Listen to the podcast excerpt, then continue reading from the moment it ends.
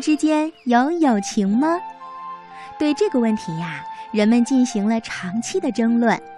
生物学家和生态学家对许多动物进行了观察和研究，结果表明，它们确实有互助友爱、扶危救难的行为。科学家们把动物的这种行为称之为利他主义。就好像为了确保交通安全，世界各国都严格规定来往行人和车辆各行其道。当然，有的是左行制。有的呢是右行制，令人奇怪的是，在黄蜂的小天地里呀，竟然也有类似的规定哦。有人曾经做过一个实验，将一个盒子罩在黄蜂巢的外面，盒子的一面呢是用玻璃做成的，便于人们观察黄蜂的行动。不多久，实验者就发现，黄蜂们虽然进进出出，活动特别频繁，但它们秩序井然。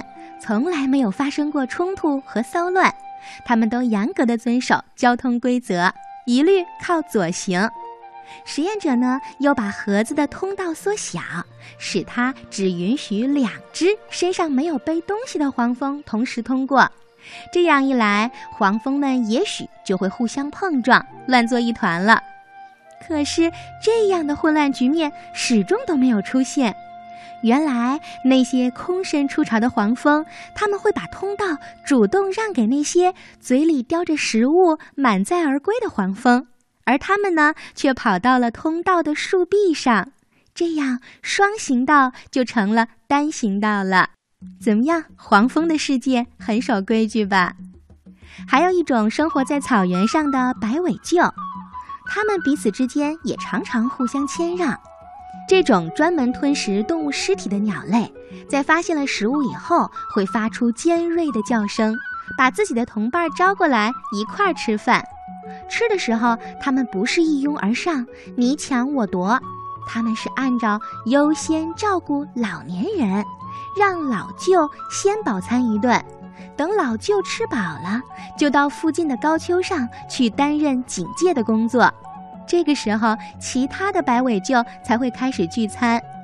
要是家里呢还有宝宝，那妈妈回去以后呀，会把自己咬到的肉再喂到孩子的嘴里。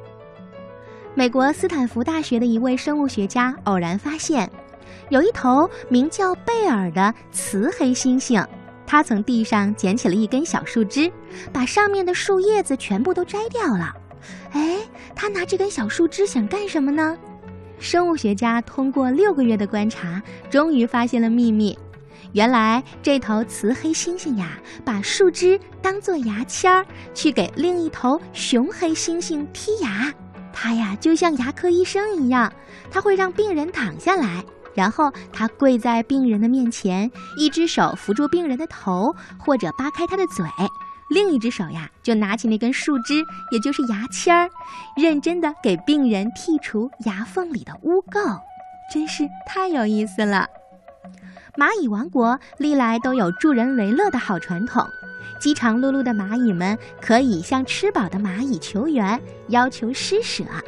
通常饱汉子都会慷慨解囊，会吐出一滴滴透明的汁液。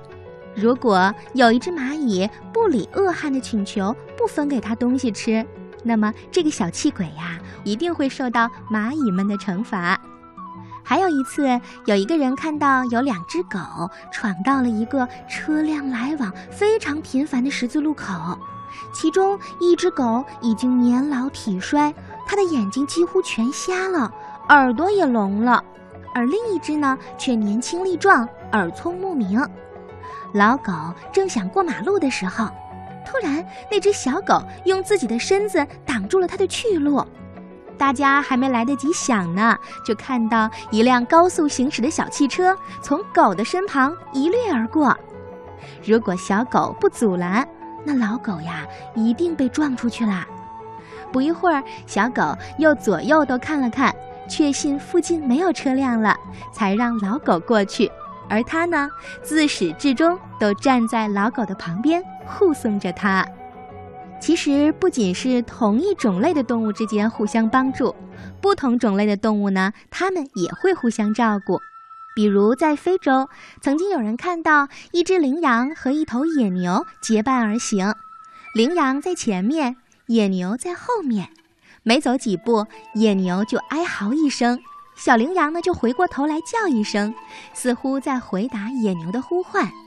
假如小羚羊走得太快了，野牛就会高叫一声，小羚羊就会立刻在原地站住了，等野牛跟上再一起走。这是怎么回事呢？他俩是好朋友吗？原来呀，野牛的两只眼睛肿得很厉害，单独行动很有困难，所以他不得不依靠这位小羚羊朋友为他带路。还有人曾经看过这样的故事：在一个炎热的下午，一群羚羊到河边喝水，突然有一只羚羊被凶残的鳄鱼给捉住了。这个时候呀，它拼命地挣扎。可是他真没有办法。可这个时候呀，在水里闭目养神的河马被惊动了，它立刻就像全速前进的炮艇一样，在水面上掀起了一阵一阵的波浪，一直呢赶到了出事地点。不容分说，马上就拔刀相助，与鳄鱼展开了激烈的格斗。鳄鱼呀，看到河马真是来势汹汹，便放开了羚羊，自己逃之夭夭了。而河马呢，它并没有马上离开，它呀用自己的鼻子把受伤的羚羊往岸边上推，还不停地用舌头舔着羚羊的伤口，真是太有爱心了。那怎么解释动物们这些互帮互助的行为呢？在漫长的进化过程当中，一种动物如果没有互助的精神，是很难生存和发展下去的。动物之间都发现。集体的力量是非常强大的，与其单打独斗，不如和朋友们在一起，生活的会更加安全。